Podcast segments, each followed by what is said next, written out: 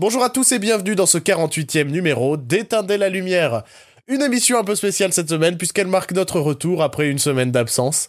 Et rien que pour ça, je pense que ça en fait une émission spéciale. Comme chaque semaine, je ne suis pas seul pour présenter cette émission, je suis bel et bien accompagné de Joël. Bonjour Joël. Salut Voilà. On n'a jamais fait aussi pro et carré comme lancement. C'est pour ça que je me dis, je vais un peu freiner l'émission, voilà, en vous racontant notre vie. Euh, puisque s'il n'y a pas eu d'émission la semaine dernière, c'est que nous sommes allés voir The Room au Grand Rex, en présence notamment de des fameux Tommy Wiseau et Greg Sestero. What a story, Mark. Une expérience à vivre et, et nous sommes heureux de l'avoir vécu. Je sais pas toi, qu'en as-tu pensé? C'était magique. Ouais. Je pense que c'est la seule fois de ma vie que je pourrais regarder The Room parce que les prochaines visions seront pas terribles. Bah, disons qu'en fait, euh, là, c'était hyper rare qu'on puisse entendre ne serait-ce qu'une réplique, tellement ça gueulait dans la salle, tout ça. Euh, je, je comparerais ça plus à une, presque à un concert de rock qu'à une séance de ciné. Euh, il manquait plus qu'on fasse des pogos dans la salle et c'était bon quoi. Euh, non, c'était vraiment une super expérience et euh, donc c'est un peu pour ça qu'il n'y a pas eu d'épisode la, la semaine dernière. On va pas se mentir, c'était aussi un peu une excuse hein, parce qu'on n'avait pas forcément envie de travailler juste avant de partir à Paris en tant que, que provinciaux. Mais euh, mais voilà, nous revoilà, euh, nous revoilà en, en un seul morceau euh, malgré euh, la conduite des Parisiens euh, qu'on salue si si vous nous écoutez euh, depuis Paris. On vous aime pas trop, mais ça va quand même. Euh, une émission un petit peu classique, j'ai envie de dire, cette semaine, puisque, euh, bah voilà, on va revenir un peu à notre formule euh, plus traditionnelle, et donc on va commencer par les sempiternelles news, où on a dû aller bien fouiller sur Internet pour, pour vous trouver des trucs à dire, parce qu'il y a quand même pas grand-chose à se mettre sous la dent en ce moment.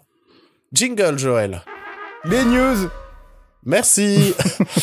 Alors la première nouvelle, enfin c'est un truc complètement inintéressant. Je, enfin, je sais pourquoi j'ai envie de parler de ça, mais en vrai, on s'en fout tellement royalement. J'ai envie de dire, c'est le premier film d'une saga très particulière qui a d'abord commencé par un, par une bande-annonce sympathique, puis par un court, court voire moyen métrage plutôt merdique. Et qui euh, désormais se lance vers, euh, vers le cinéma pour euh, donc ce troisième volet, mais qui est en même temps que le premier film. C'est Apparemment, c'est le premier film, mais ils vont tout retourner, donc il y aura aucune image de, des bandes annonces, de la bande annonce et du court métrage. D'accord, donc ça va reprendre la même histoire. Je crois bien, ouais. Et donc, on veut bel et bien vous parler de Kung Fury. Qu'est-ce que c'est Kung Fury? C'était à la base une bande-annonce un peu débile sur un mec qui fait du karaté, qui se retrouve à affronter euh, Des des dinosaures la nazis, des dinosaures, Hitler. des je sais plus quoi. Enfin, c'était un sacré bordel. Ouais, ouais. Euh, derrière, bah, suite au succès de la bande-annonce, il y a une campagne euh, Kickstarter, je crois, Ouais. euh, qui a servi à financer un court métrage qui était beaucoup trop long, et beaucoup trop. Une fois que t'as, une fois que t'as compris le délire, en fait, c'est très chiant. C'est ça, c'est exactement ça. C'est que un truc qui marche dans une bande-annonce marche pas forcément sur un film. Euh, déjà sur un moyen métrage, mais alors là, ils veulent se lancer dans le long métrage. Et euh, cette semaine a été annoncé euh, deux, deux guests dans leur long métrage. Un qui est pas si surprenant que ça, c'est Arnold Schwarzenegger. Pas si surprenant, pas uniquement dans le sens où il fait un petit peu des productions bof euh, très régulièrement. Euh, non, euh, dans le sens où ben Kung Fury c'était aussi un hommage au cinéma des années 80, un drôle d'hommage puisque ben, il faudra monter euh, les films des années 80 qui sont censés ressembler à Kung Fury, mais bon. voilà. Donc ça me semble un peu logique qu'on fasse appel à cette action star des années 70-80 quoi, qui était Arnold Schwarzenegger. Bah, plus 80, 90 quand même. Ouais, je sais pas pourquoi j'ai dit 70-80. Des fois, euh, il y a beaucoup d'approximatisme. d'a- Oh, voilà. Exactement. me, me faites pas chier. Euh, L'autre annonce au casting, euh, c'est quelqu'un qui, qui nous a quittés il y a quelques temps maintenant. Ça fait Euh, trois ans qu'il nous a quittés. C'était un, un, un ancien comédien talentueux qu'on retrouvait dans différents projets. Qui aurait pu avoir un Oscar pour plusieurs films. Ouais, mais carrément, qui est- qu'on qu'on retrouvait euh, vraiment autant dans du blockbuster pas trop dégueu et de la production indépendante fort intéressante, et qui depuis quelque temps se, se laisse un petit peu aller et et fait essentiellement que de la merde, euh, c'est Michael Fassbender. c'est, je pense que Michael Fassbender, c'est vraiment la plus grande déchéance d'un acteur des années 2010. Et aussi rapidement aussi. Enfin. Ouais, oui, oui. Parce que le mec est passé quand même en, trois ans de euh, je suis au sommet, euh, tout le monde m'aime, je fais des super films et tout. Ah ben je vais jouer dans Kung Fury, le film. Je crois que c'est l'année euh, X-Men Apocalypse et Assa- Assassin's Creed qui a dû le tuer mentalement. Bah, surtout qu'Assassin's Creed, enfin, il a tellement saoulé son monde en disant c'est son projet, c'est tellement battu pour le faire. Et quand on voit le résultat, on se dit ah ouais, d'accord. T'avais ça en tête depuis le début. C'était, vraiment ça que tu. Ouais, d'accord. Ok. Je pense qu'il s'est un peu grillé en fait avec ce projet. C'est triste parce que enfin, c'était pas une merde quoi, Michael Fassbender. Donc voilà, Kung Fury avec Fassbender et Schwarzenegger. Euh, je te l'ai dit en off, moi je pense que ça va sentir le, le Iron Sky Beast, quoi. C'est- ça m'étonnera pas si ça sort sur Netflix directement. Beaucoup trop long, cheap et pas très intéressant. Enfin, c'est une blague euh, étendue sur une heure et demie, c'est Mais tu comprends pas, c'est un hommage aux années 80, c'est drôle. Mais ce qui est bien avec euh, Iron Sky, c'est que le deuxième est déjà tourné, ils sont en train de prévoir le troisième, puisque ça méritait bien évidemment de faire trois films, quoi. Ouais, ouais, ouais. Et pendant ce temps, on n'a toujours pas d'Hellboy 3. Enfin, on n'aura jamais de Hellboy 3 en fait. On n'aura jamais d'Hellboy 3. Sauf si Cloverfield 4 est Hellboy 3, mais c'est une autre histoire. Ouais, ouais. Euh, autre projet dont on se fout royalement, qui euh, étonnamment est aussi lié à une certaine forme de la culture internet, je dirais. Euh, c'est l'adaptation d'un jeu vidéo. Enfin, si, il faut le considérer comme ça, mais c'est pas forcément très intéressant en termes de gameplay. Euh, c'est euh, l'adaptation au cinéma des- de cette saga qui est Five Nights at Freddy's. Euh, pour ceux qui ne connaissent pas Five Nights at Freddy's, c'était un, un jeu dans lequel on était, on incarnait le comment? L'agent de sécurité. un, un nouvel agent de sécurité au sein d'une pizzeria dans lequel euh, les animatronics qui sont là pour divertir les les clients Chuck prennent vie le soir. Comment? Chuck and Cheese, je crois que ça s'appelle. Ouais, on n'a pas ça chez nous. Donc, non, non, euh, mais c'est ouais, c'est une chaîne euh, de restaurants américains avec euh, des animatroniques comme ça, tout ça.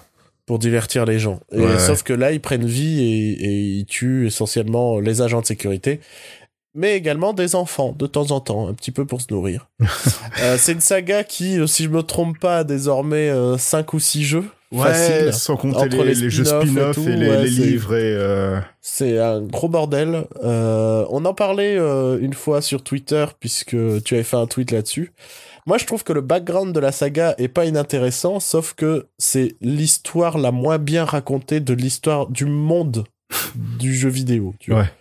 C'est incompréhensible la façon dont c'est rencontré, dont, dont c'est raconté dans les jeux. Je suis convaincu qu'il y a plein de gens qui jouent au jeu sans savoir qu'il y a vraiment une sorte de fil rouge et tout, tellement ça ne fait aucun putain de sens.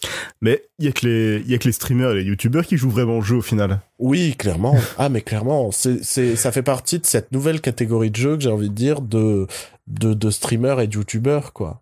C'est des jeux où tu joueras jamais vraiment chez toi. Enfin, t'as aucune envie.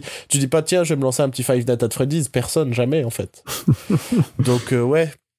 Ça fait partie de cette catégorie-là. Donc, ce sera bien évidemment un film d'horreur. Et la particularité, c'est qu'il sera réalisé par quelqu'un qui n'a pas réalisé depuis quand? Depuis, Il a pas fait un film avec euh, le euh, Percy Jackson, non? C'était pas son dernier? Ah si ouais, il y avait Percy Jackson. Donc c'est Chris Columbus, euh, Chris Columbus qu'on connaît notamment depuis les années 90 pour euh, Ouais, dans les années 80, c'est un scénariste assez réputé vu qu'il a il a écrit euh, les Gremlins et et Maman j'ai raté avion.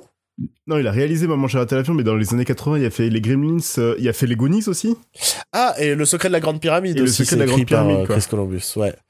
Donc c'était ouais c'était c'était quelqu'un d'intéressant en début de carrière en fait.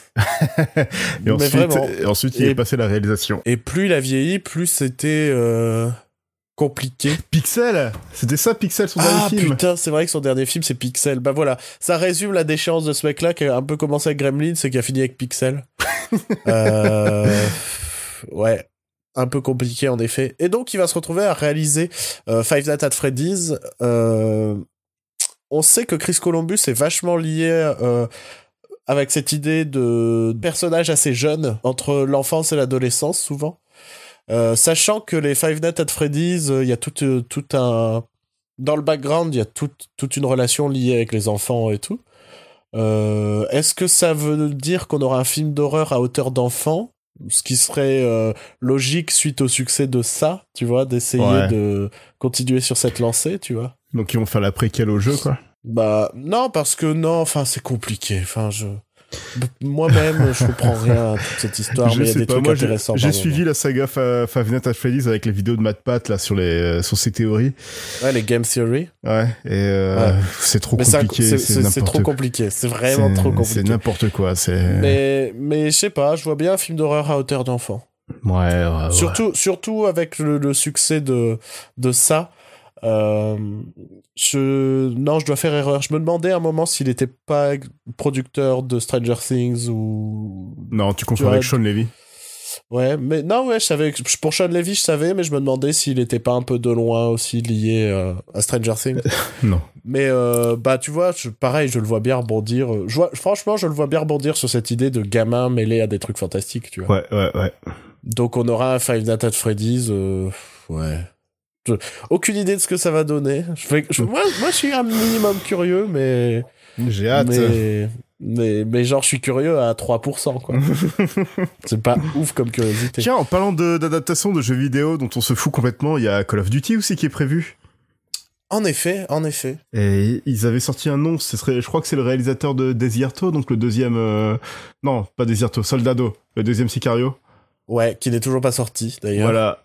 Et ils sont déjà en train de prévoir ce réalisateur pour euh, un potentiel film Call of Duty. Et pas qu'un potentiel film, un univers cinématographique Call of Duty. Ah, évidemment. Ah non, c'est important, c'est essentiel. ça, non, mais sincèrement, quel est l'intérêt Enfin, je sais pas, les Call of Duty, ça n'a jamais été intéressant pour Bah, leur histoire. c'est, les rares moments et les rares moments c'était intéressant par l'histoire, c'est pas ça parlait d'histoire avec un grand H. c'est, une guerre, quoi. Ça va être juste un film de guerre.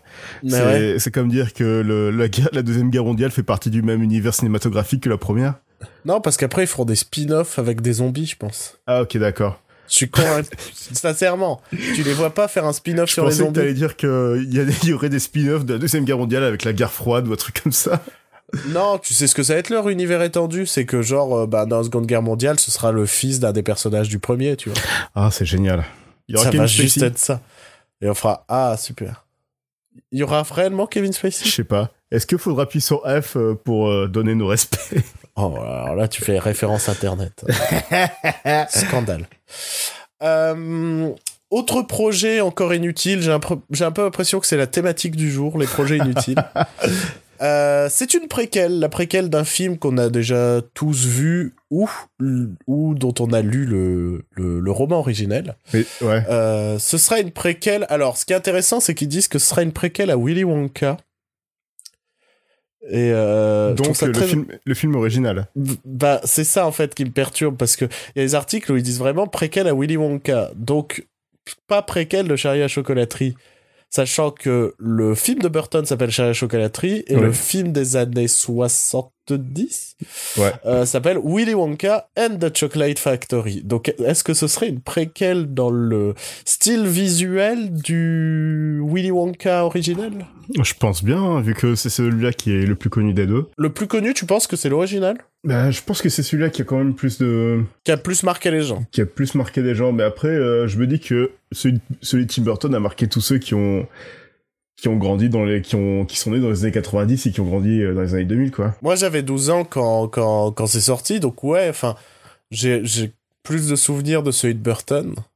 Mais je pense que c'est vraiment une question de génération, en fait. Ouais, non, mais tout à fait. Donc ouais, j'ai l'impression, enfin, mais après, une nouvelle fois, hein, c'est toujours le souci, parce que nous, on, on, on vous parle de news qui ont été déjà pré-mâchées par des sites de news, tu vois. On, a, on, est, on, on reçoit pas des dépêches, donc on sait pas s'il y a une erreur dans l'information qui est retransmise. Parce que je l'ai pas lu partout que c'était une préquelle à Willy Wonka. Mais à certains endroits, c'est dit que c'est une préquelle à Willy Wonka. Donc, euh, on verra bien. juste, Elle euh, sera... Ouais, donc c'est juste. Alors, donc selon la Warner, c'est pas une, un, un origin story, c'est juste les premières aventures de Willy Wonka avant les livres et euh, les films. Mhm. Sauf Ouais, que, c'est- mais le problème c'est que c'est ce qu'on dit en off, c'est que euh, le film de Tim Burton montrait déjà euh, ce qui s'est passé dans les dans la jeunesse et dans bah, les premières aventures de Willy Wonka. Donc je pense que c'est le film de Burton est complètement euh, ignoré du coup. Ouais, d'où peut-être cette idée que ce soit après quel du vieux. Ouais, ouais. Euh, ce sera potentiellement, enfin normalement, ce sera réalisé par Paul King, qui est le réalisateur des deux films Paddington. Ouais. Euh, qui ont un vrai univers graphique. Enfin, j'ai vu que le premier. Mhm. Et euh, déjà dans le premier, je trouvais qu'il y avait un, un joli petit univers graphique. C'était chaleureux. Et euh, donc je peux, je peux comprendre le choix du réalisateur, mais bah quoi bon faire une préquelle sur Willy Wonka? C'est on va le voir voyager autour du monde, aller s'acheter des fèves de cacao. Ça va être le film Jacques Vabre. tu vois? Être- Il est bon, mon chocolat. Gringo. ouais, je... Ouais, ouais, Non. ouais. Non. Projet inutile. Euh, on va conclure ces news par un, un teaser qui est sorti il y a quelques temps maintenant, mais puisqu'on n'avait pas fait d'émission, on ne pouvait pas vous en parler. C'est celui, bien évidemment, du film qu'attend le plus Joël de toute sa vie. Euh, celui des Indestructibles 2. Ouais. Pourquoi? T'allais dire quoi, toi? Je sais pas, j'ai eu peur que t'allais me dire une connerie, c'est pour Ah ça. non, pour... euh, oh. J'ai dit, cette semaine, c'est une émission un peu plus classique, posée, pépère. Ouais. Alors, qu'en penses-tu, toi, de ce teaser des Indestructibles 2, puisque c'est c'est ton bébé, c'est ton fils, c'est ta bataille, c'est c'est tout ce que tu veux. Fallait pas qu'elle s'en aille. Euh, j'ai l'impression que ça va être un remake de Monsieur Papa avec Michael Ouais. Keaton et euh, ça me fait peur. J'ai j'ai pas envie qu'on ait les clichés du hey, c'est un mec, il reste chez lui pour élever ses enfants pendant que sa femme travaille. Il y a un truc un peu inquiétant là-dessus, en effet, je, je suis d'accord. Après, je m'amène à me poser des questions parce que dans, donc dans ce teaser, on voit que bah, c'est euh, c'est la femme de Monsieur Indestructible qui est un peu devenue euh, l'héroïne de la famille et qui euh, ouais j'ai oublié complètement les noms et qui euh, et qui part à l'action et lui il se retrouve tout seul à la maison. Sauf qu'il y a un élément qui me perturbe beaucoup, c'est le look de Monsieur Indestructible qui passe de bah, euh, père de famille normal à euh, limite clochard par moment. Ah, il est misérable. Hein. Plus la bande-annonce avance, tu te rends compte qu'il est misérable à élever ses enfants. Et non, moi j'ai lu des trucs genre, euh, est-ce qu'il n'y a pas moyen qu'il y ait soit une histoire de divorce, soit, pour un peu retourner le truc, c'est une potentielle fausse mort de Elastigirl, qui est un truc sur la dépression de Monsieur Indestructible convaincu que sa femme est morte. Ah. Parce que je veux bien qu'il galère à élever ses enfants. Il y avait un peu ça dans le premier où on sentait que les deux étaient un peu galéraient un peu à élever des enfants avec des super pouvoirs. Mais là, il y a vraiment ce côté, il se rase plus, t'as l'impression qu'il se lave plus. Et ça m'a un peu perturbé. J'ai vraiment lu quelques quelques tweets là-dessus, tout ça, et je fais, ouais, je vois ce que les gens veulent dire. C'est Ah, donc euh, oh, là, c'est la dose de tristesse de la part de Pixar. ouais. Ouais, parce Ok. qu'il faut toujours qu'il y ait une couche de tristesse. Et il pourrait y avoir ce truc de euh, potentiellement mort, tu vois. C'est-à-dire, je pense pas qu'ils vont tuer le personnage. Non, Mais je non, pense qu'ils vont nous laisser croire qu'elle est, qu'elle est morte alors qu'elle est partie à l'action, quoi. On verra bien, on verra bien. Mais c'est vrai que quand je vois le look de Monsieur Indestructible dans la bande-annonce, ça me, ça m'a perturbé. Euh, après, ouais, pour le coup, euh, la bande-annonce est essentiellement centrée sur cette idée de ah là là, un papa, ça sait pas élever ses enfants. Ouais. À voir comment ça va être retourné, à voir euh, comment ça va être fait. Après, Ah bon, ce n'est qu'un teaser. Ouais, et Pixar vaut mieux que ça quand même. Et surtout, le compte Disney dit même pas, appelle même pas ça un teaser. Pour eux, c'est un sneak peek, quoi. Ah oui, c'est Et- le, ouais, c'est le sneak peek pour les Olympiques. Je crois que Ouais. c'est passé, euh, ouais, c'est passé dans les pubs. euh. Donc pour moi, c'est presque même, euh, ils ont mis qu'un seul aspect du film. Parce que, si je me trompe pas, il y avait des nouveaux personnages qui avaient été teasés, euh, qu'on ne voit absolument pas dans ce teaser, par exemple. Mhm. Donc euh, je pense que, ouais, c'est vraiment, ils ont juste ciblé sur cet aspect-là. C'était juste... J'ai espoir que ce soit pas le cœur de l'histoire du film, quoi. Vraiment. Parce que de toute façon, je sais pas, je trouve je trouverais ça un peu faible de la Non, part de parce Pixar. que je suis sûr qu'en plus de ça, il va y avoir une conspiration. Oui. Euh, parce que le, le Bob, Bob Odenkirk, il m'a, pas- il m'a, il m'a l'air louche. Ouais. Et on sait quand un personnage a l'air louche dans un Pixar, c'est toujours un personnage louche à la fin. Le mec qui veut faire revenir les super-héros, c'est pas une bonne. euh, Ouais, il y a quelque chose de louche là-dessous. Ouais. Euh, ouais, sinon, euh... ouais, j'attends quand même. Ça fait quand même 15 ans que je l'attends ce film. et-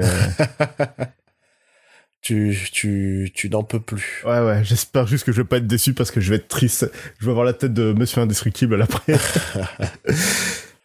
Est-ce que, est-ce que euh, dans la bande-annonce on voit le personnage doublé par euh, Isabella Rossellini? Je crois pas. Hein.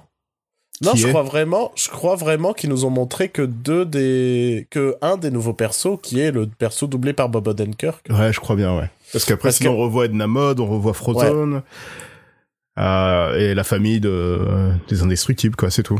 Ouais.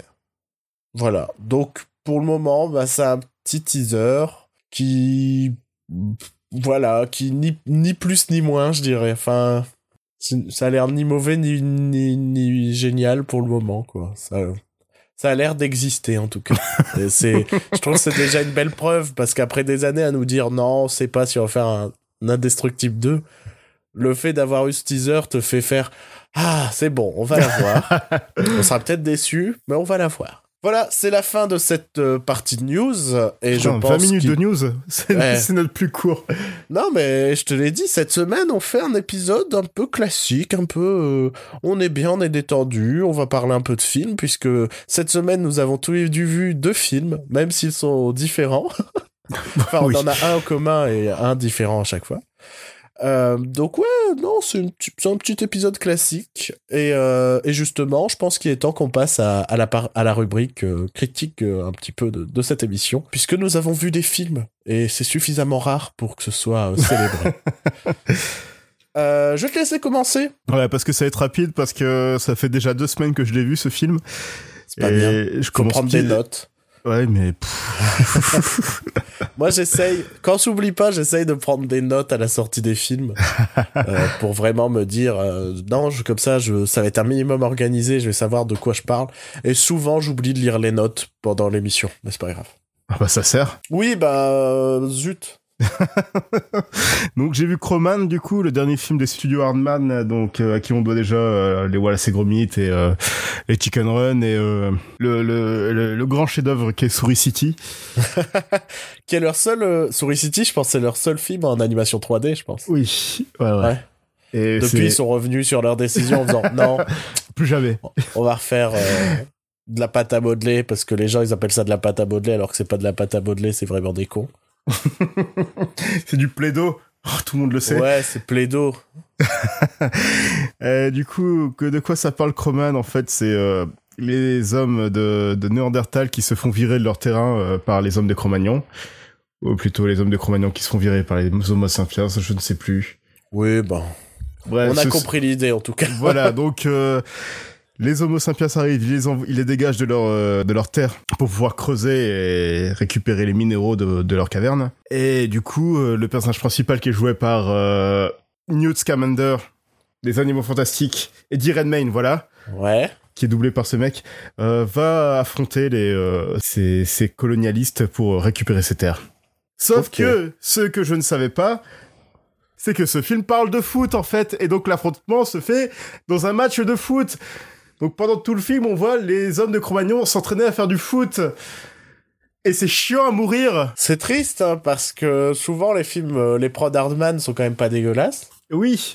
Euh, J'ai même le souvenir que Souris City est pas, est pas si horrible que ce qu'on prétend. Et les pirates aussi, c'était très drôle. Pirate c'était drôle, Pirate c'était drôle. Et, voilà, c'est euh, Gromit, bah c'est c'est cultissime quand même. mm, mm, mm. Et là, en fait, le film commence avec la création de... Enfin, tu vois la l'extinction des dinosaures, donc le- le- l'astéroïde qui tombe sur Terre. Donc ça tue les dinosaures, mais ça tue pas les hommes de Cro-Magnon parce qu'ils étaient en vie à ce moment-là. Enfin, faut pas chercher à comprendre. Déjà, ça commence par... euh, L'action se passe à 5 minutes de Manchester, tu dis « Ah, ok, d'accord ». Donc tu vois l'astéroïde qui s'écrase sur Terre et tu vois que le, le morceau qui reste, c'est juste un morceau en forme de, balle, de ballon de foot. Et c'est comme ça que les hommes de Cro-Magnon commencent à se les passer, à faire du foot avec, et tu dis, ah ouais, eh, donc, ah donc c'est ça le sujet du film. et c'est à ce moment-là, je suis complètement déconnecté, que j'ai fait, que j'ai soufflé pendant tout le film. Est-ce que, bah justement, est-ce que l'avis qu'on peut se faire sur le film peut dépendre de notre intérêt pour le foot? Je pense, hein. Parce que j'ai discuté avec euh, des gens après le film, euh, des gens qui l'ont vu aussi, euh, des gens qui sont pas intéressés par le foot, ça, les a fait chier, quoi. Enfin, Ouais, je trouve ça, je trouve ça vraiment. Bah, en fait, j'ai un peu peut-être fait la connerie de ne pas regarder la bande-annonce et tout, tu vois. Parce que Ce qui non, fait non, que mais moi dans non les- plus, moi non plus, je savais pas que ça parlait de foot. mais même dans les bandes annonces, ça parlait pas de foot.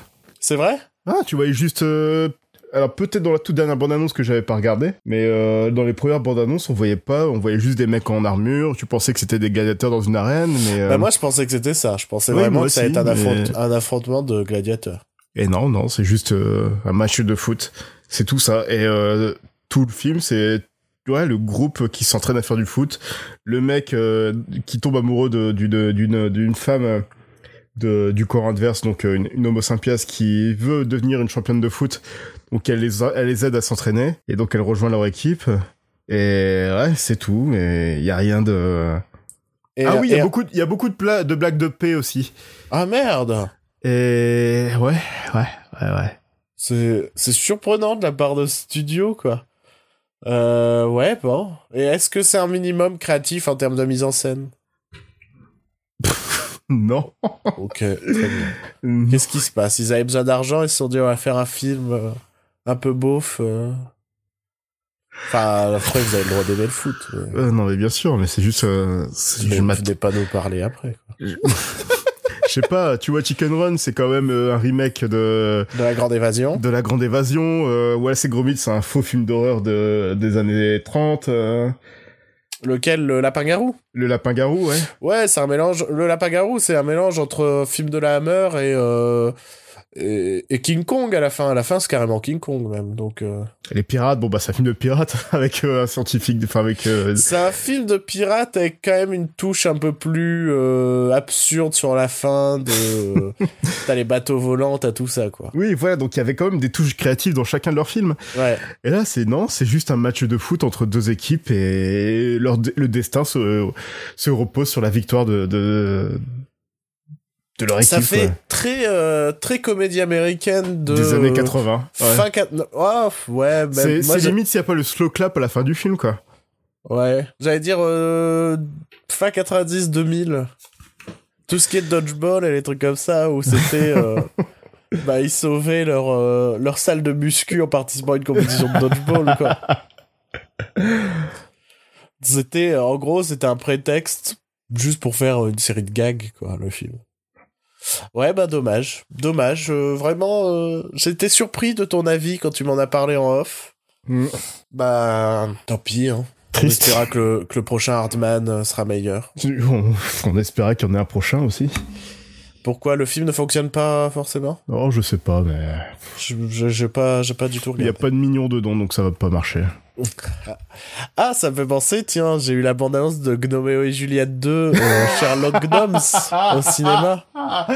Eh ben, tu sais, j'ai été surpris, parce qu'il faut quand même attendre euh, 7 secondes avant le premier gag de paix. Et 10 Et- secondes avant le premier twerk. Et à la fin, Juliette, elle dab. Ah yes Le pire, c'est que je l'ai vu la bande-annonce avant Croman en plus, et... C'est horrible. Et c'est marqué avec des chansons originales de Elton John, tu vois. Ouais, en fait, non, c'est... ouais, ça a l'air un cauchemar. Pour- ouais, ouais. Pourtant, je trouvais le premier correct, tu vois. Genre, du 5 sur 10, 6 sur 10, tu vois. Bah alors celui-là, ça a l'air un cauchemar. Surtout que j'adore Sherlock Holmes. Et moi, c'est un intouchable. C'est en mode, si tu fais de la merde avec Sherlock Holmes, je suis pas content, quoi. et, et, et rien que leur représentation, sans créativité de Sherlock Holmes, je me suis dit, allez, c'est bon, c'est de la merde. Bon alors, euh, Croman, avec un budget de 50 millions de dollars, ouais, à un mois de sa sortie, donc ça fait un mois que le film est sorti, ouais, il en est même pas à 23 millions de box-office. très bien. très Voilà Ça, ça- ça pue pas la merde.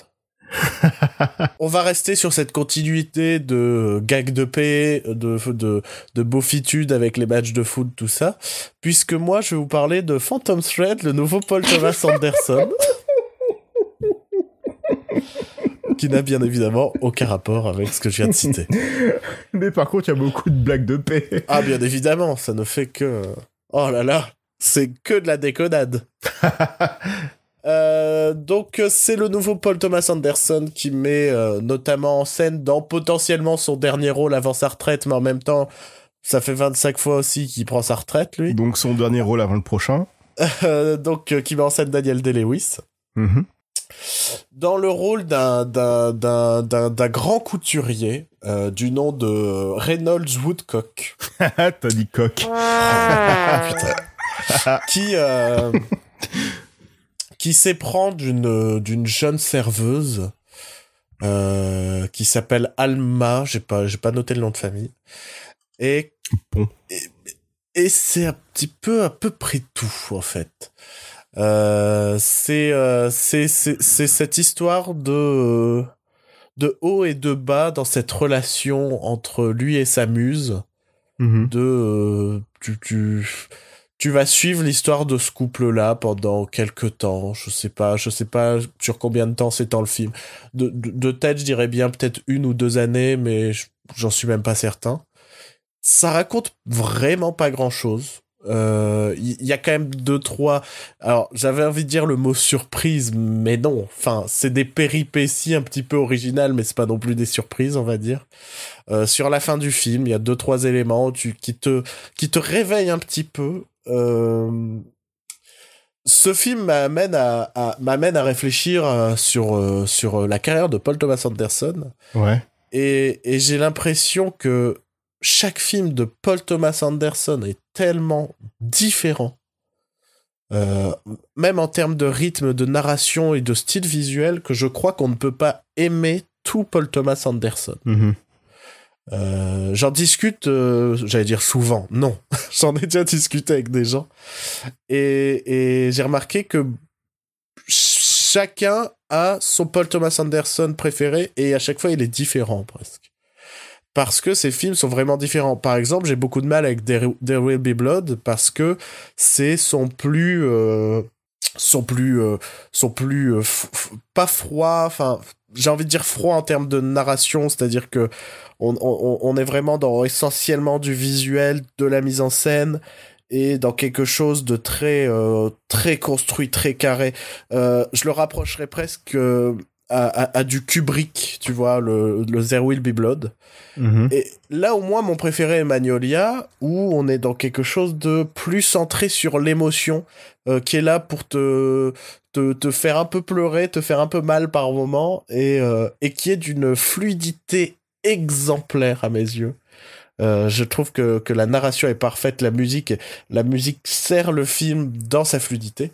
Et pour quelqu'un d'extérieur, je pense que ces deux films ne peuvent pas être réalisés par la même personne.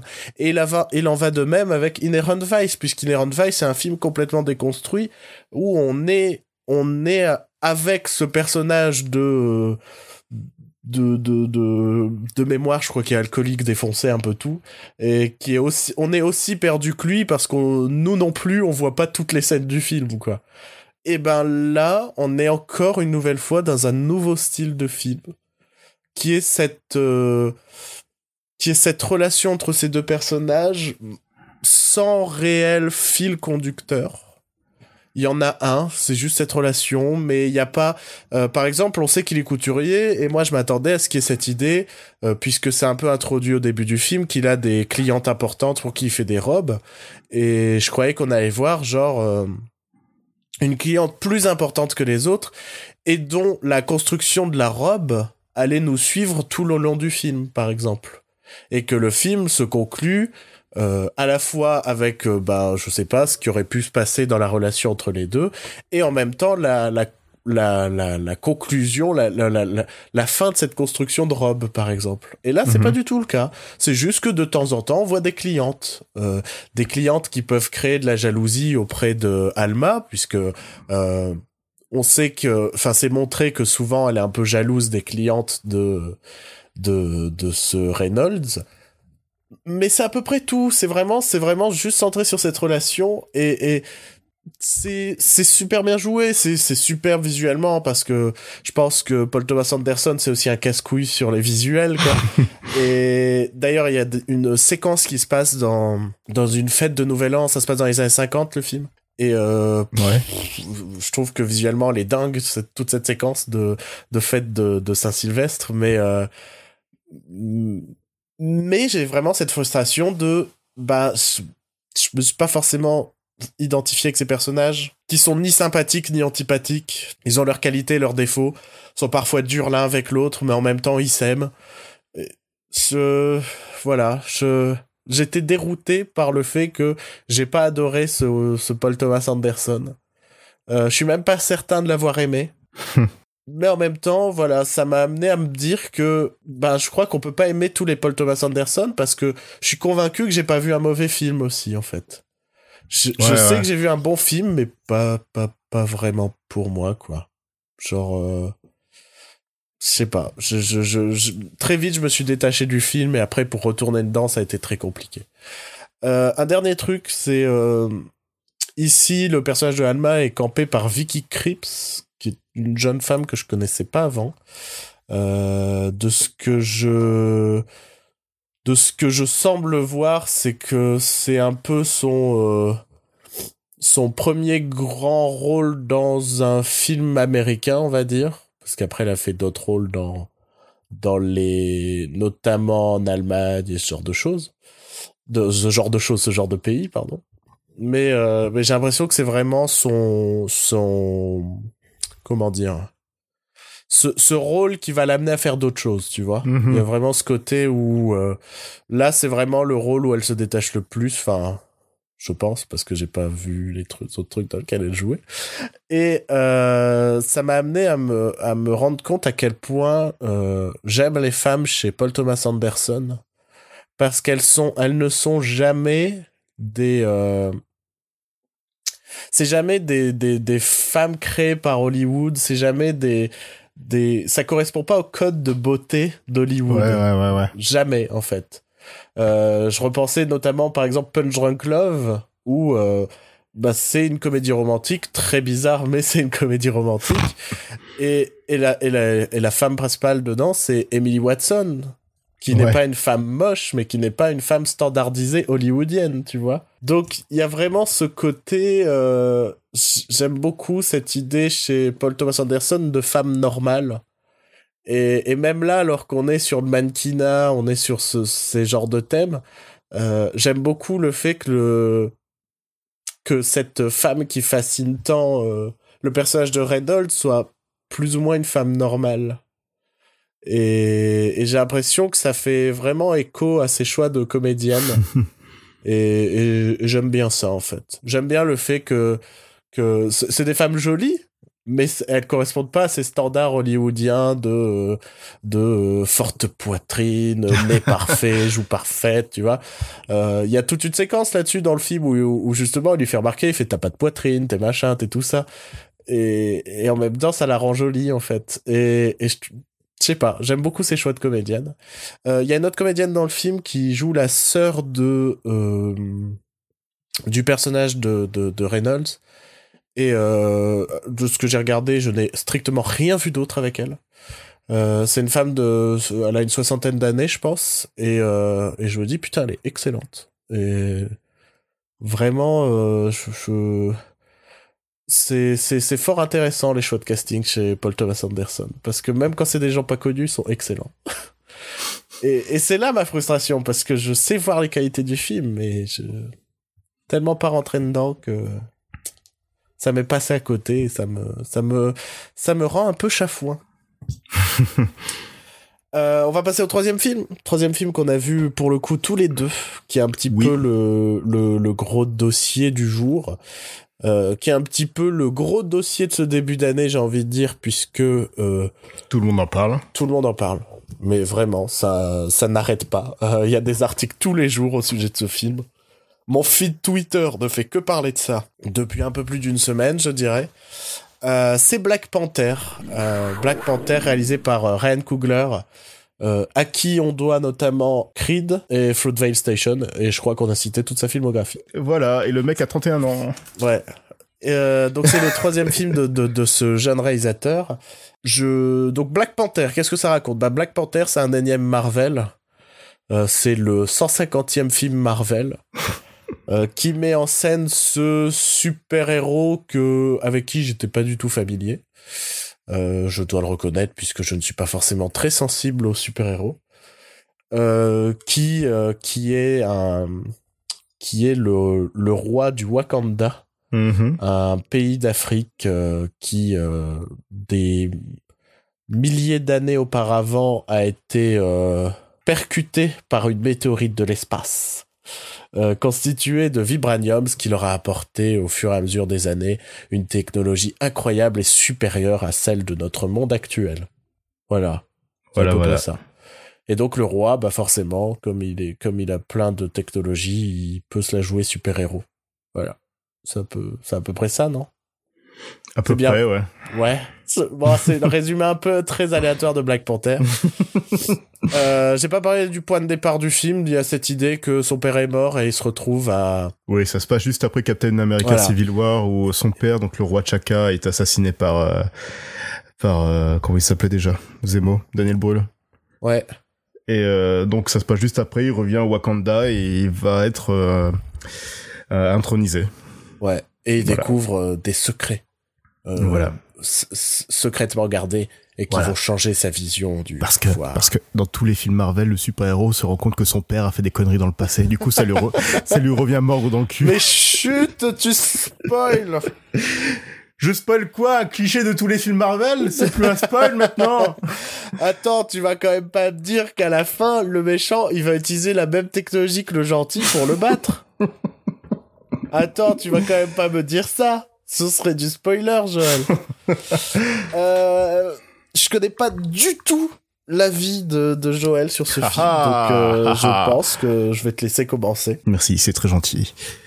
Bah, j'ai bien aimé. J'ai J'étais vraiment dedans, mais par contre j'ai une grosse frustration avec ce film. Ouais, C'est que bah, j'étais vraiment dedans avec l'univers euh, l'univers afro-futuriste, tout ça. Le casting était vraiment top. Euh, sauf que à partir d'un moment, euh, il y a un certain point où tout retombe dans tous les travers Marvel qu'on connaît déjà depuis le début. carrément. C'est-à-dire que bah euh, Je sais pas si on va le- faire une partie spoiler ou pas. Il y a pas forcément grand Bah, il n'y a pas grand chose à spoiler Non. parce que c'est des trucs qui se passent. Enfin, lui- le film en lui-même est tellement contenu euh, que que bah ça a pas vraiment d'incidence sur le reste de l'univers Marvel. Mhm. Enfin, pas pour le moment.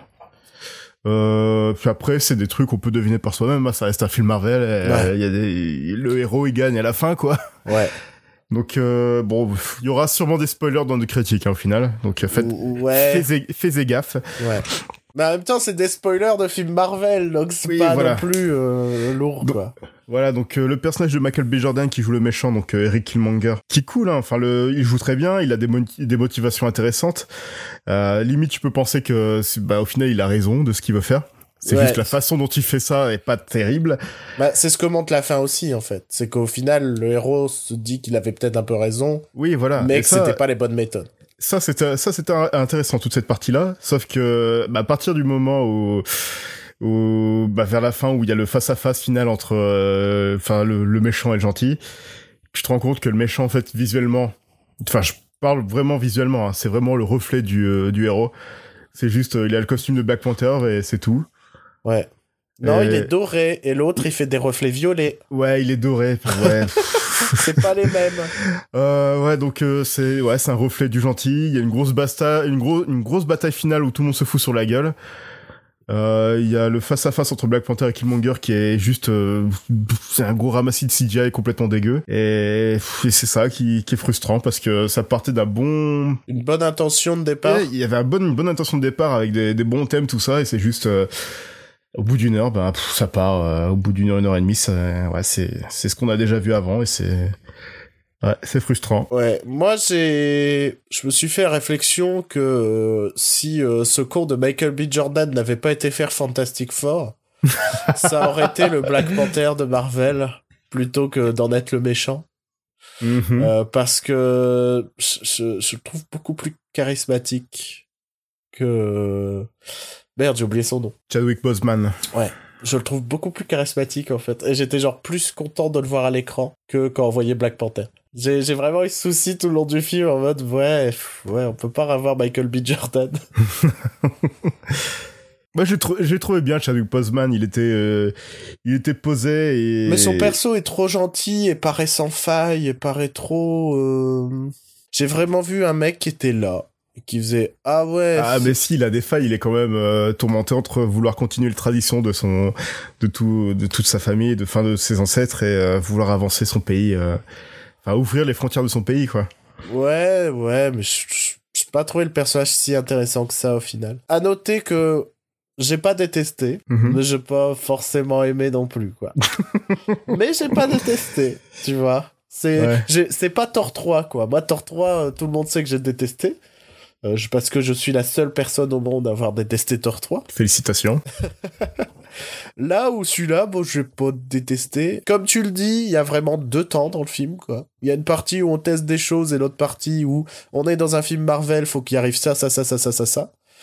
Euh, j'ai cru que le film allait avoir les couilles de faire un truc que j'aurais euh, absolument adoré, Mhm. voire euh, applaudi, tu vois.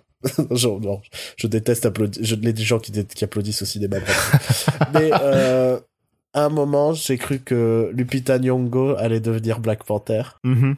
Et j'étais en mode, oh yes, ils sont en train de faire ça, ça va être trop. Je, trouve ça, je trouvais ça trop bien en fait, de se dire que euh, bah Marvel allait faire un truc couillu et prendre un personnage euh, Mhm. normalement masculin, que ça allait devenir euh, un personnage féminin et que dans les autres, bah oui, il y a Black Panther, mais ça allait plus être Chadwick Par Boseman. contre, tu vois. euh, euh, en Black Panther féminin, dans les comics, la petite sœur de, de, de, de T'Challa Ouais. devient Black Panther. Bah en même temps, c'est le meilleur perso du film, non? Oui, oui. C'est c'est clair et net. Son, son perso. euh, C'est Q dans James Bond. C'est alors tiens oh, voilà tu parles du fait que son perso soit cute dans James Bond et moi ça va me faire venir la raison pour laquelle j'ai pas détesté et pas aimé le film en fait.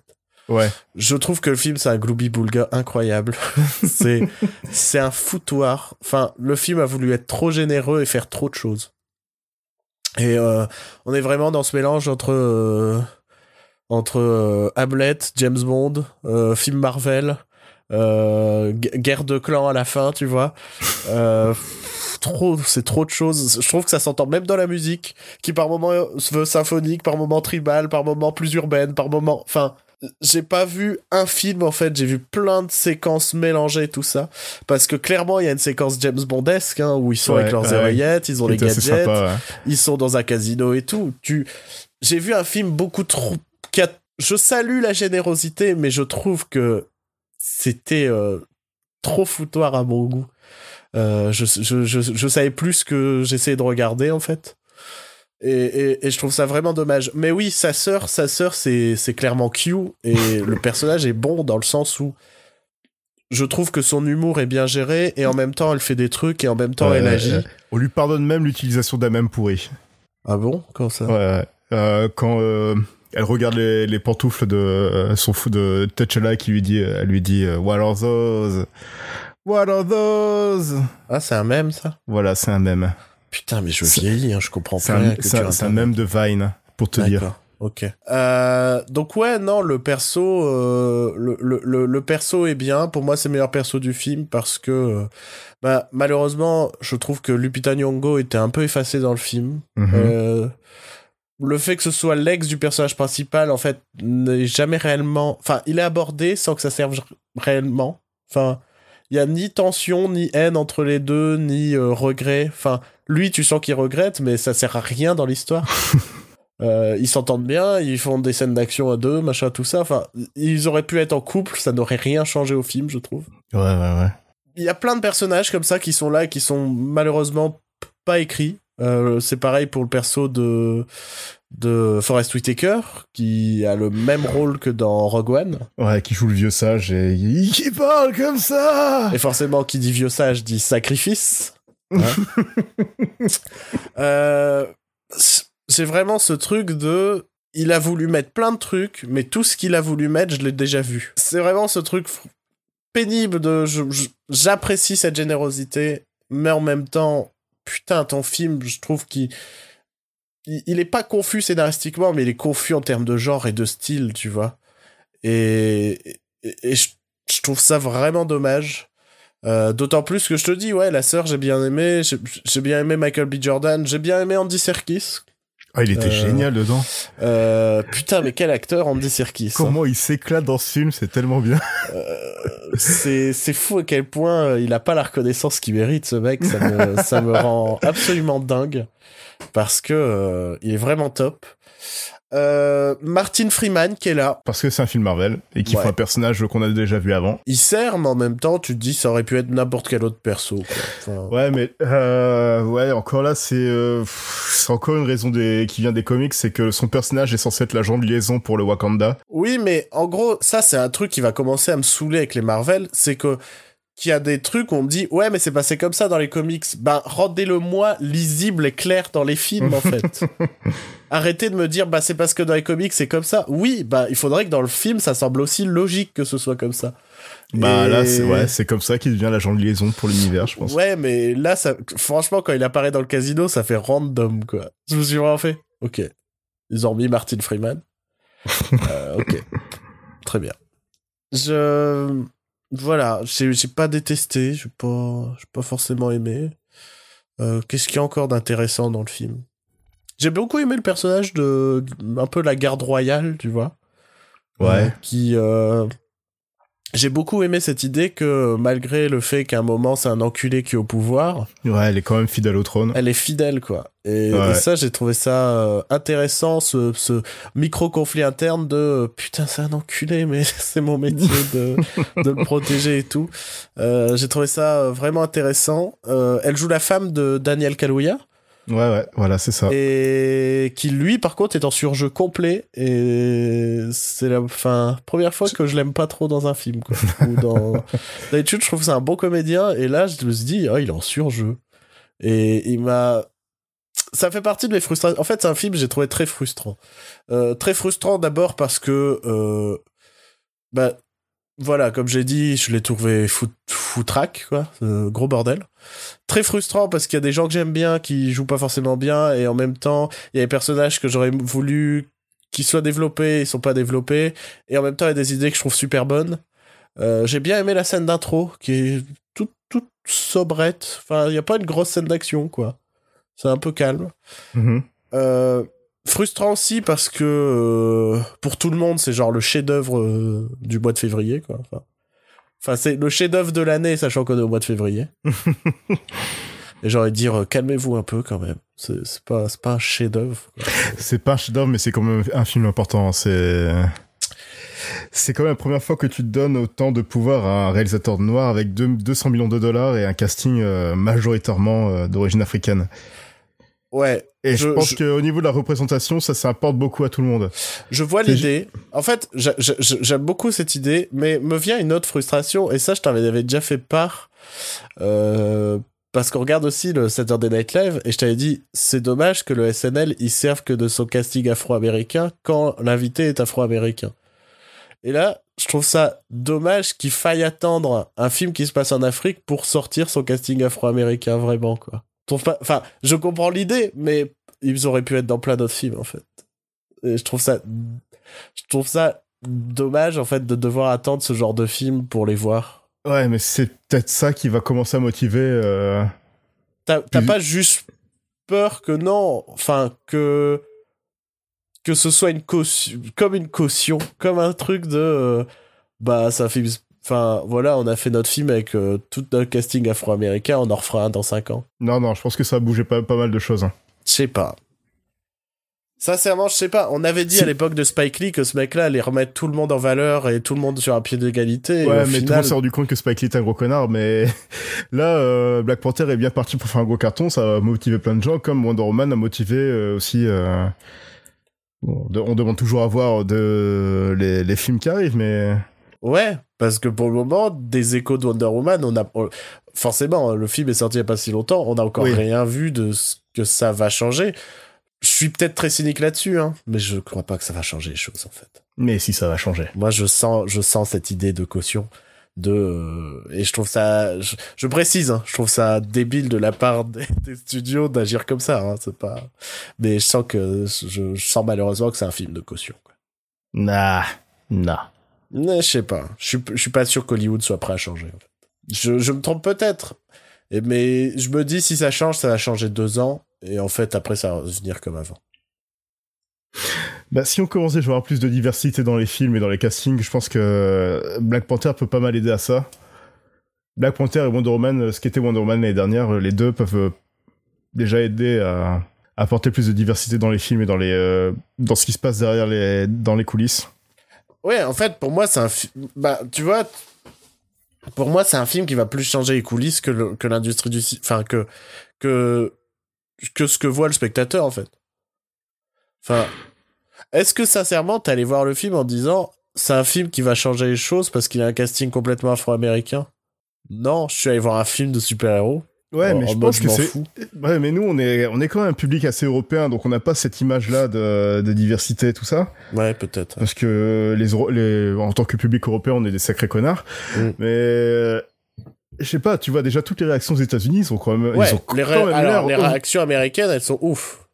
Ouais, donc euh, déjà, tu vois, là, tu vois que ça motive plein de gens. euh, Enfin, ça plaît déjà euh, au public, euh, au public afro-américain de se voir représenté comme ça dans un dans un gros film à 200 millions de dollars. Et tu vois que l'argent suit derrière parce que le, le film est parti pour euh, ouais pour faire un sacré gros carton. Là, ils sont déjà en train de suivre, euh, ils sont déjà en train de battre le record de Justice League, enfin le euh, le box office de Justice League. Ouais. Oui. Ne rions pas trop, parce que d'ici va nous attaquer en justice aussi. mais non. Euh, J'aime bien certains de leurs films. Et, et non, mais je pense que ah, c'est, je pense que ce film est une bonne chose pour ça. Ah non, mais en soi, ce film est une bonne chose. Je trouve ça juste ridicule d'avoir attendu qu'il y ait un film de super-héros qui se passe en Afrique pour avoir un cast afro-américain, en fait. Ils avaient pas les couilles avant. Bah ouais, c'est ce que je dis. Et donc, je sais pas s'ils auront les couilles de... Je sais pas, mettre euh, d'un seul coup Captain America il est black, tu vois. En mode, on s'en fout de qu'il n'y ait pas de. Enfin, c'est possible, c'est oui. possible. mais qu'ils fassent pas de justification. C'est en mode, bah ouais, on pouvait caster euh, n'importe quel euh, afro-américain pour jouer Captain Attends, America. mais ils ont casté Michael B. Jordan en l'homme torche, tu, en torche humaine. Tu t'as vu comment ça, t'as vu comment ça a réagi? Bah, c'est donc pour ça que pour moi, les choses vont pas changer. Parce que je pense que dès qu'on va vouloir à nouveau changer les choses. Parce que là, pour moi, en fait, ça change pas les choses dans le sens où. Malheureusement, enfin, c'est pas malheureusement, mais en gros, ça se passe en Afrique, donc pour les gens racistes, bah, c'est normal qu'il y ait des Africains. Tu vois ce que je veux dire? Même pour les gens racistes, ce sera pas le. Oui, bien sûr. Mais si d'un seul coup, si d'un seul coup, je sais pas, on dit, euh, je sais pas, dans deux ans, on te fait un nouveau Spider-Man, un reboot, et Peter Parker, il est black, tu vois. C'est sûr que ça va gueuler. Et c'est pour ça que je ne pense pas que ça va changer les choses, en fait. Mais c'est mon côté très pessimiste hein, sur le milieu hollywoodien. Mais. Putain, dans les années 60, on a essayé de faire changer les choses. J'ai l'impression que tous les 20 ans, en fait, on essaye de faire changer les choses. Et puis, avec le temps, on finit par revenir où on en était. Et je, je, je crois qu'on est dans cette nouvelle vague, dans ce nouveau truc de Ah, on va essayer de faire changer les choses et que dans 2-3 ans, ce sera retombé, en fait. Mais non. On verra. Seul l'avenir nous le dira. Je ne souhaite que que ça change, hein, attention. hein. Je, je tiens à repréciser mes propos. Mais, mais je crois que ça n'y arrivera pas, en fait. Parce que euh, bah, le public est pas forcément très fut-fut, malheureusement. Oui, parce qu'on leur donne la même chose depuis des années et des années. Ouais, ouais, mais oui, mais justement. Ah bah oui, c'est c'est un souci d'éducation. euh, C'est clairement un souci d'éducation culturelle. mais euh, mais justement, là, on a fait une, pour cette génération-là, on n'a pas. euh, Enfin, je suis pas sûr que cette génération ait envie que les choses changent. Malheureusement. Euh, bah, c'est pas ce que je vois en ce moment. Justement, je vois que pas mal de gens veulent que ça, ch- que ça change. Oui, mais pas mal de gens sur Twitter, et je trouve que Twitter, ça reste quand même un, un, un, un microcosme. Oui, mais on verra le, on verra le box-office final de Black Panther et s'il nous dit que si ça fait plus d'un milliard, je pense que ça veut dire que les gens veulent que ça change. Je sais pas. C'est pas le succès d'un film pour moi qui fait que les choses changent, en fait. Enfin, j'ai. À moins qu'ils se disent, Hmm, qu'est-ce qui a marché dans ce film Les rhinocéros en CGI. Magnifique en plus, avec des armures. je, ouais. Je suis vraiment dubitatif sur cette idée de changement. Mais pas dans le sens où j'ai pas envie que ça change, juste dans le sens où je pense que ça changera pas, malheureusement. C'est tout. c'est pas avec cette mentalité qu'on avancera. hein.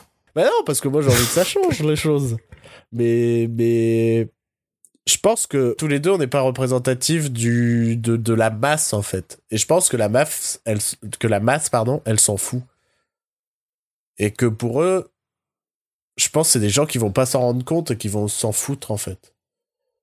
Et c'est pour ça que je suis pas sûr qu'il y ait un changement qui va s'opérer facilement. On verra. façon, là, on fait, on ne peut que que que euh, comment? Que que que voilà. Ouais. Et c'est quand même mieux pour le public afro-américain un, un film comme Black ah Panther non, mais que complètement. Non, mais, mais- genre, mais genre complètement. Je ne veux pas, de- de- je ne veux pas euh, dévaluer ce que vient de faire oui, euh, non, Black Panther. juste euh, Ou ce que va faire A Wrinkle in Time, hein. ça va oui. être aussi un autre exemple. Le film, il a, il coûté aussi un demi-bras, tout ça. Oui, non, mais c'est juste, c'est, je sais plus où j'ai entendu ça récemment, c'est, ouais, mais vous avez pas besoin de Black Panther, vous avez déjà, vous avez déjà Blade, c'est, film de merde Ouais. qui était Blade. Ça vous va, maintenant, foutez-nous la paix, quoi. C'était pas mal, Blade. Moi, j'aimais bien. C'était Euh, les années 90, ouais, ouais, donc euh, techno à fond et. Et tuer des vampires ouais. sur de la techno, c'était magnifique. non, mais je comprends, je comprends à 1000%. Juste, est-ce que ça va réellement changer les choses? On, on verra. On verra. On verra. Et peut-être dans 5 ans, on mettra mon nez dans mon caca et je ferai, bah tant mieux, en fait. J'aimerais bien qu'on mette justement mon nez dans le caca. En mode, euh, bah tu vois, t'avais tort et les choses ont changé. Je fais, pas super. Voilà. Continuons de vivre. C'est tout. Mais, euh, hmm, voilà. Je sais pas. T'as encore d'autres choses à rajouter sur euh, Black Panther? Euh, non, moi j'ai bien aimé la musique, contrairement à toi. hein. Non, j'ai pas, j'ai pas adhéré. Je. Alors, elle est origi... enfin, elle, elle fait original, tu vois, pour un film de super-héros. Mais euh, j'ai rien retenu comme thème, j'ai rien retenu comme. euh, J'ai vachement plus retenu la musique de euh, de Phantom Thread, alors que j'ai pas aimé la musique non plus, tu vois. Je trouvais qu'elle qu'elle qu'elle était un peu lourdingue dans dans le film. Et ben celle-là, pareil, j'ai trouvé un peu lourdingue, mais je ne l'ai pas retenu. mais j'ai un peu un souci en ce moment avec les compositions de musique de film. Il n'y a rien qui me reste vraiment en tête euh, et que j'aime, quoi. Et bah là, je, je reconnais cette idée de, de mixer différents styles musicaux Mhm, et mhm. tout. C'est, c'est, cool. C'est cool, mais ça fait rien de très mémorable, en fait. Enfin, Euh, je, je sais pas. Ouais. Voilà. Sinon, ouais, ça parle de murs et de, de s'enfermer derrière les murs pour pas que les immigrants rentrent. Donc, euh, c'est pas du tout un message euh, par rapport à ce qui se passe en ce moment. Pas du tout. Pas du Pas tout. Du tout, du tout. Ah ouais, non, je pense qu'on a fait le tour. euh, La scène post-générique, il y a euh, l'autre là, l'autre connard qui lui manque un bras là. Ouais, qui est pas mort. Euh, Bucky qui, euh, qui été- meurt dans tous les films où il apparaît, mais à chaque fois, il est pas mort. Ouais, ouais, donc il est réanimé. Bon, on savait déjà la fin de Civil War qu'elle était mise euh, chez euh, dans le Wakanda pour euh, Ah ouais, j'avais, oublié. et là donc là il se Mais réveille. je déteste tellement ce perso que je. En fait, je pense qu'il joue beaucoup aussi sur mon appréciation du film, c'est que de moins en moins j'aime bien les trucs de super-héros. et genre, euh, à un moment, j'avais trop envie de me mettre aux comics et de vraiment en lire et tout. Et plus le temps passe, plus je suis en mode Ah non, j'ai pas du tout envie en fait. Ça va me faire chier. des histoires sans fin, sans machin, non, ça va me faire chier quoi. Juste des gens qui font la bagarre, ça m'ennuie. Je sais pas, je vieillis, Joël. Je vieillis malheureusement. Je suis même plus capable d'apprécier euh, un film de super-héros ou un Paul Thomas Anderson. C'est triste. Je sais pas ce qui se passe. Je sais pas si c'est la vieillesse ou tu deviens de plus en plus un gros connard, mais Je sais pas. Hein. Je sais pas. tu perds ton goût à, à aimer des films quoi. Ouais. Non, c'est- j'ai bien aimé des trucs dernièrement. J'ai bien aimé le Spielberg, c'est déjà ça. Et je crois que j'avais aimé autre chose. Je pense que j'ai aimé d'autres trucs euh, depuis Wow. le début d'année. Mais c'est vrai que ça devient de plus en plus difficile. hein. On verra la semaine prochaine avec Shape of Water. si euh, je suis encore fâché avec Guillermo ou pas. Ouh là. Parce que cet enculé, il nous a pas fait Hellboy 3. Mais euh, non, ouais, je Il deviens... nous fait quoi un film à Oscar à la place? Mais putain quel connard. Aucun Non, respect je- pour ceux qui le suivent depuis le pour ceux qui le suivent depuis le début. Mais je deviens un peu vieux con. C'est triste. Ouais, c'est très triste. On parlait de Michael Fassbender, mais je vaux pas mieux, quoi. Moi aussi, je, je dis de la merde et je fais de la merde. c'est- tout. Vivement solo Ouais. aussi. Oh là là là là là là. Je crois qu'on n'est pas prêt de s'arrêter de râler dans cette émission. Hmm, non, ça va. Oh Bon, bah, je pense qu'on a à peu près tout dit pour cette semaine. Émission un peu plus courte que d'habitude. Ouais, j'aurais moins à monter. Euh, donc, euh, on se dit euh, à la semaine prochaine pour, pour bah, bien évidemment, comme j'ai dit, Shape of Water. Mais aussi potentiellement, peut-être, Aitonia. Parce que moi, j'ai vraiment envie de le voir. Voilà. C'est vrai qu'il est cool au niveau du montage. Ouais, bah moi la bande-annonce, c'est ce que semblait dire la bande-annonce, donc euh, ça me donnait plutôt envie. Cool, cool, Enfin cool, voilà, cool, cool, on cool. se dit à la semaine prochaine, d'ici là, portez-vous bien, euh... mangez des chips et buvez de l'eau. C'est mes conseils euh, bien-être et santé. Euh, à bientôt Voilà. Et aussi euh, à la personne qui gueulait euh, sale pute pendant tout le film euh, de The Room. euh, Vraiment. Vraiment.